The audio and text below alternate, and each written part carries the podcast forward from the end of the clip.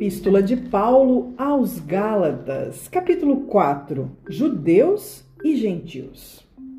Digo, pois, que todo tempo que o herdeiro é menino, em nada difere do servo, ainda que seja senhor de tudo. Mas está debaixo de tutores e curadores até ao tempo determinado pelo Pai. Assim também nós quando éramos meninos, estávamos reduzidos à servidão debaixo dos primeiros rudimentos do mundo.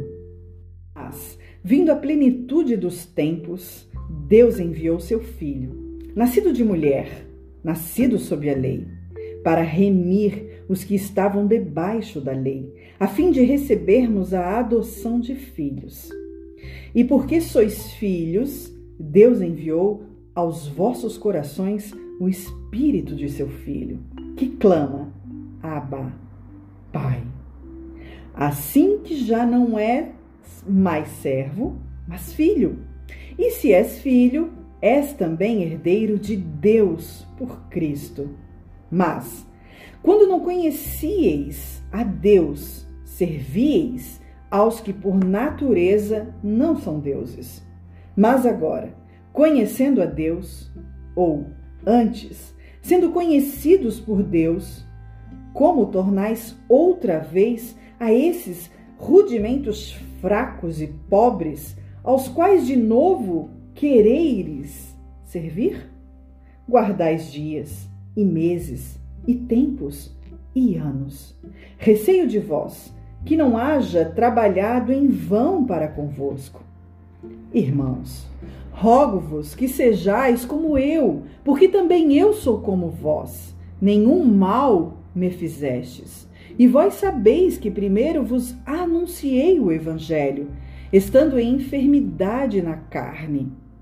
E não rejeitastes, nem desprezastes isso, que era uma tentação na minha carne.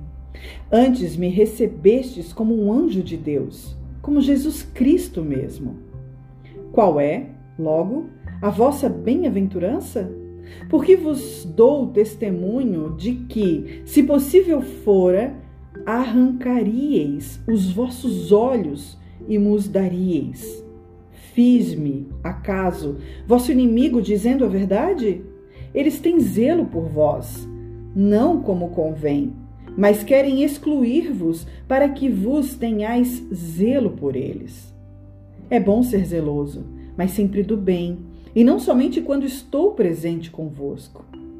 Meus filhinhos, por quem de novo sinto as dores de parto, até que Cristo seja formado em vós. Eu bem quiser agora estar presente convosco e mudar a minha voz, porque estou perplexo a vosso respeito. Dizei-me os que quereis estar debaixo da lei, não ouvis vós a lei? Porque está escrito que Abraão teve dois filhos, um da escrava e outro da livre. Todavia, o que era da escrava nasceu segundo a carne, mas o que era da livre, por promessa. O que se entende por alegoria? Porque estas são as duas alianças. Uma do Monte Sinai, gerando filhos para a servidão, que é Agar. Ora, esta Agar é Sinai, o monte da Arábia, que corresponde a Jerusalém, que agora existe, pois é escrava com seus filhos. Mas a Jerusalém, que é de cima, é livre, a qual é a mãe de todos nós, porque está escrito: Alegra-te, estéril, que não dás a luz. Esforça-te e clama, tu que não estás de parto, porque os filhos da solitária são mais do que os da que tem marido.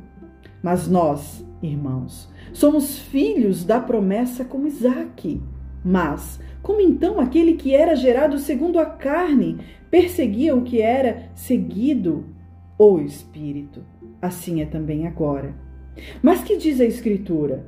Lança fora a escrava e o seu filho, porque de modo algum o filho da escrava herdará como filho da livre. De maneira que, irmãos, somos filhos, não da escrava, mas da livre.